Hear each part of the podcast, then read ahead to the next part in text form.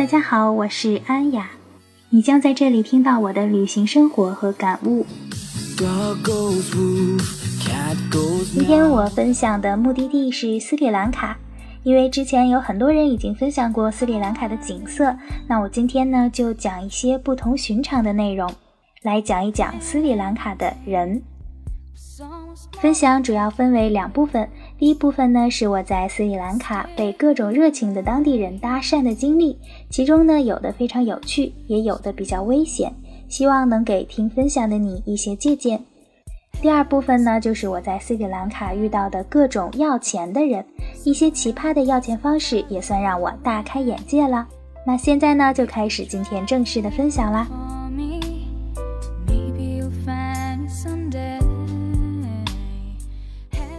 单身女生呢，在斯里兰卡是很容易被搭讪的，尤其如果你跟我一样是东亚的女生，那就做好在斯里兰卡当万人迷的准备吧。刚开始的时候呢，你会觉得他们很热情，但是后来你会发现，有可能你会被调戏啊等等。如果你不及时的反抗，那很容易使他们得寸进尺呢，尤其是在海滩上。当东亚的女生走过来的时候，就会有当地的一堆男人凑过来，不管是年老的还是年少的。年少的呢，有时候会邀请你去游泳；年纪大的呢，会邀请你跟他一起钓鱼啊，然后拍照啊等等。接着他们就会用毕生所学的英语跟你聊天，一般都是驴唇不对马嘴的。那如果你觉得自己不安全，觉得已经受到威胁了，那聊一会儿就赶紧撤吧。这时候呢，你可以说：“我朋友在等我吃饭，我不能待太久，我现在要去找他们了。”这时候他们往往会微微挽留你一下，然后就跟你说再见。他们不会强行的挽留你，但是也不排除就是很热心想聊天的当地人，这样的人也是大有人在的。虽说国外单身女性在斯里兰卡很容易被搭讪，但是大家呢也不用过于担心，因为兰卡大部分地区的民风是很淳朴的。在很多的城市，尤其是游客少的小城市，路上的行人更喜欢和外国游客打招呼。虽然他们的英语不太好，基本上只会说三句，就是 Good morning，Where are you from？How are you？但是也不妨碍他们说完这三句话后对着你笑。后来慢慢的呢，我们就适应了。我也觉得回答完这三句话后，没有什么其他的话题，也没有那么尴尬了。那就算他们不会英语，不跟你讲话，其实只要一个眼神的对视，你就能收获两排羞涩而真诚的大白牙。下面我就讲讲我和我的小伙伴在斯里兰卡这半个月以来遇到的各种有趣的搭讪经历。那有一天中午呢，太阳很晒很晒，气温特别的高，我就和我的小伙伴在路边拖着行李往前走。那是一条大约有十五米宽的马路，在斯里兰卡有这样宽的马路是特别不常见的。然后在马路的对面就有一个当地的小女孩一直在冲我们喊：“Hello, where are you from？” 但是因为太晒了，所以我们都低着头快步的往前走。刚开始并没有注意到她的声音。但是他一直锲而不舍地对着我们喊同样的话，我们意识到他在跟我们说话之后呢，就挥挥手和他打招呼。很显然，他也不会其他的英语了，因为呢，他没有接下文。但是可以见得，斯里兰卡人真的很爱搭讪，很爱笑，很可爱。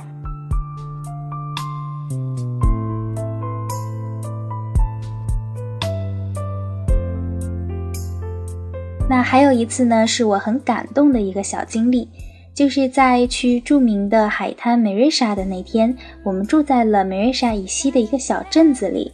那个小镇子上的人就十分的友好。当天晚上呢，我和我的小伙伴回到住处是很晚了，所以我们洗完澡就出去觅食，就去找晚饭吃。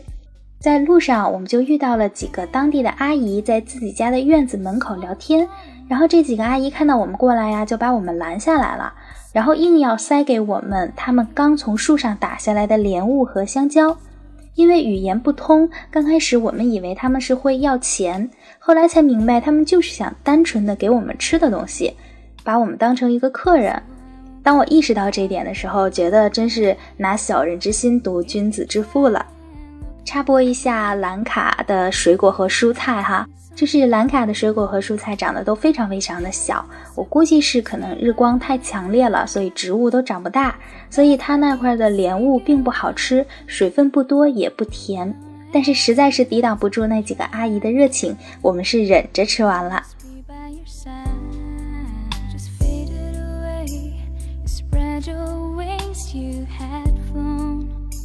再来讲一讲一个让我特别不知所措、差点抓狂的经历。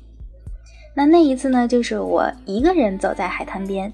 至于我为什么一个人走在海滩上呢？是因为那天是下午两点左右，兰卡的日照特别的强，我的小伙伴都在民宿睡觉，啊，只有我一个人觉得我要出来溜达溜达，然后所以我就戴了顶帽子，一个人在海边溜达。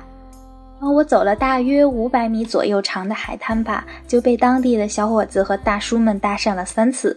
他们搭讪的基本流程呢是这样的：在我还有三十米左右到他们面前的时候呢，他们就开始交头接耳、蠢蠢欲动；当我还有十米走到他们面前的时候，他们就开始往我这方向走，然后微笑地看着我。有的想耍酷的年轻人呢，就会戴上帽子和墨镜。那当我们相遇的时候呢，他们就会想尽办法和我们交流。虽然我听不太懂他们在说什么，但是他们会一直的尝试，直到确认我实在不知道他们什么意思之后，他们就会遗憾的放我离开，然后对我笑着说再见。瞬间就感觉自己真的是万人迷呀！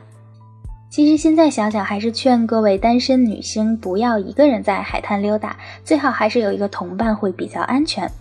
那刚刚说这是一个不知所措的经历。就是源自于我走到这个海滩的尽头之后，当我步行到这段海滩的尽头的时候呢，我就看到几块巨大的岩石，岩石上呢有一个当地的大叔在钓鱼。因为我一直是赤脚走在沙滩上，岩石呢又不平整，所以我就一直犹豫要不要爬上去看看。然后这时候大叔就回过头看见我了，跟我打招呼让我过来。我好奇心特别的重。然后就连滚带爬，手脚并用的就爬上了岩石。走到大叔身边的时候，他说他在钓鱼，他就给我看他的鱼线和鱼饵。他们是没有那种钓鱼竿的，就是拿着很原始的一个小棒子缠着鱼线。那个小棒子就很像啊，以前家里老人缝衣服缠缝衣服线的那个梭子。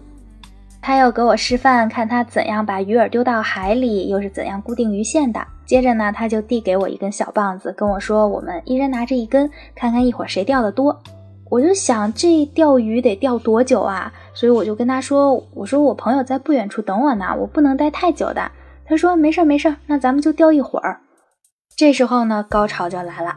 就在我不知道跟他说什么的时候，我们就互相这样笑着，很尴尬嘛。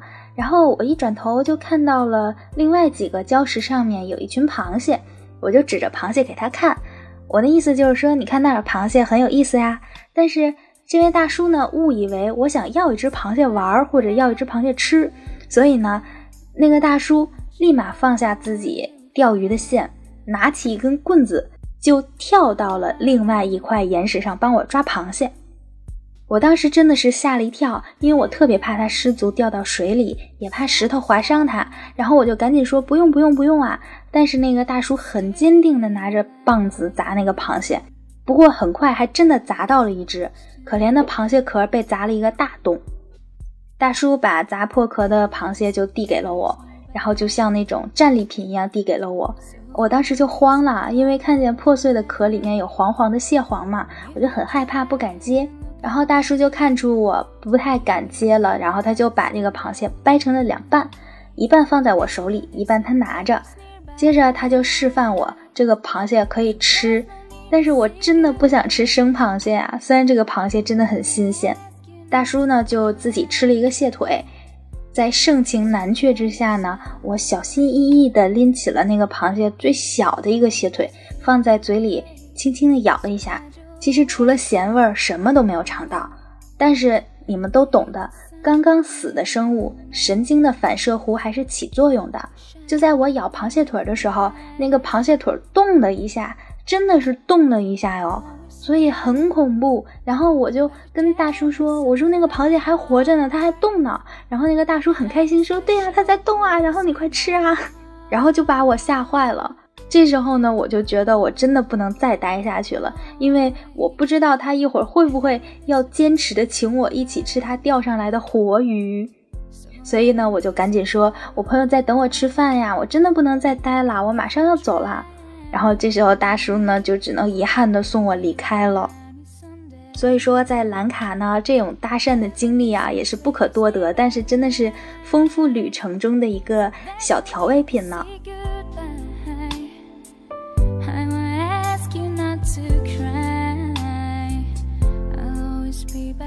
在我们吃饭的时候呢，也是会被很多人搭讪的，因为在很多的小城市，往往餐厅里面只有我们几个外国人，其他的当地人啊都会把我们当成稀有物种来看，所以我们吃饭的全过程都被关注着。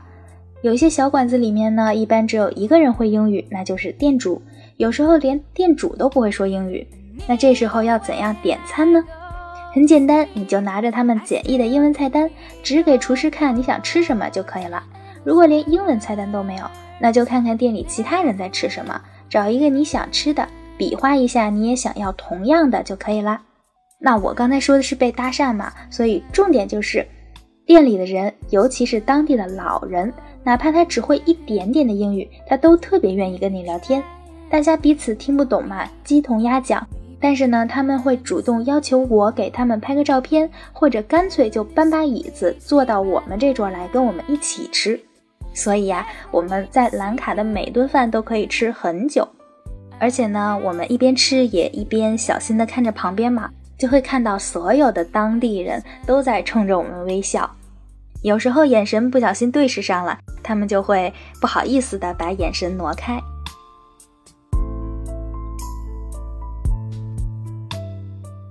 因为我这一趟乘坐的基本上都是兰卡的公共交通。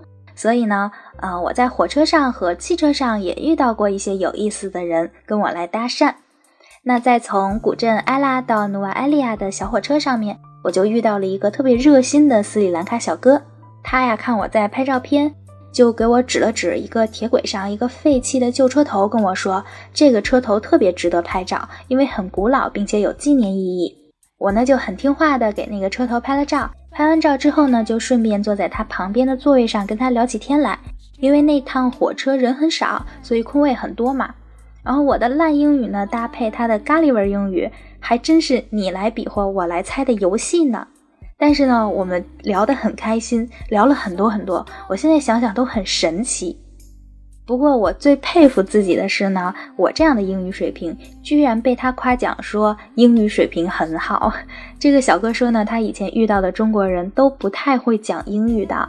其实我的英语水平仅仅是过了大学四级而已。所以啊，如果你对自己的英语水平不自信的话，也是不用担心的。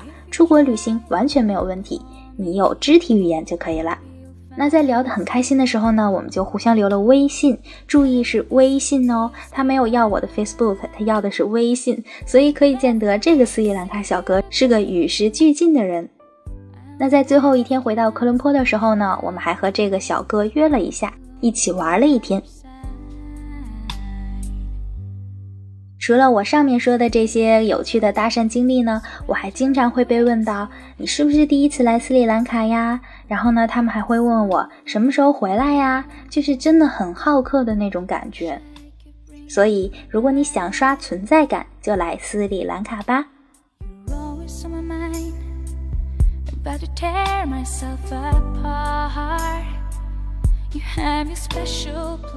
下期呢，我就继续给大家分享我在斯里兰卡遇到的一些有趣的人，主要呢是各种要钱的人，来听一听我被要钱的各种奇葩的经历吧。那我们下期见啦！